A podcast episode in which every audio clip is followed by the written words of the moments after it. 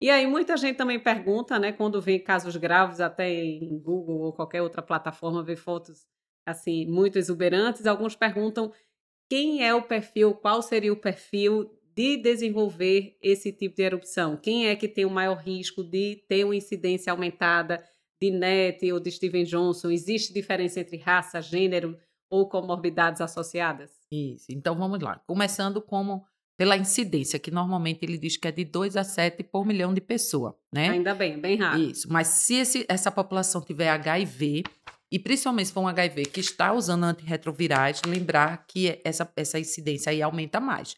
Ela vai ficar em torno de 1 para mil, é, mil pessoas, né? Não Isso, mais um para milhão, mil né? pessoas. é. Exatamente. Fora isso, a gente tem que lembrar que é mais comum na prática a gente pegar Steven Johnson do que NET. Então, Steven, é, é, a chance de você ter Steven Johnson é três vezes mais do que você ter NET.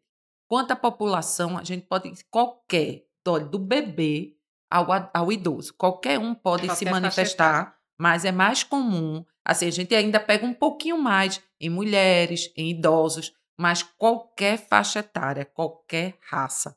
Então, não depende de, de se o paciente é jovem ou mais idoso, pode ter um NET, um Steve Isso. Johnson. Alguns até questionam por que, que idoso poderia ter mais. Né? Idoso, existe uma tendência a ter uso mais frequente e um maior número de A medicações. né? né? Você pode ter uma alteração da própria senescência do metabolismo de droga. A mesma lógica a gente né, Pros- passa para os pacientes que vivem com HIV. Então, paciente com viremia, que pode mudar o metabolismo é, hepático de forma geral, a alteração de, de formação de metabólito por via hepática na ingestão de medicação pode mudar a via de resposta imunomediada a partir disso. Então, pacientes com HIV, em boa parte, usam muitas drogas e têm infecção crônica viral. Então, isso aí é um pano para manga para desenvolver mais, Mais uma. esse tipo de erupção por droga. Não só isso, outras infecções virais mais arrastadas também podem, mas classicamente o que a literatura traz realmente é, é pacientes que vivem com HIV.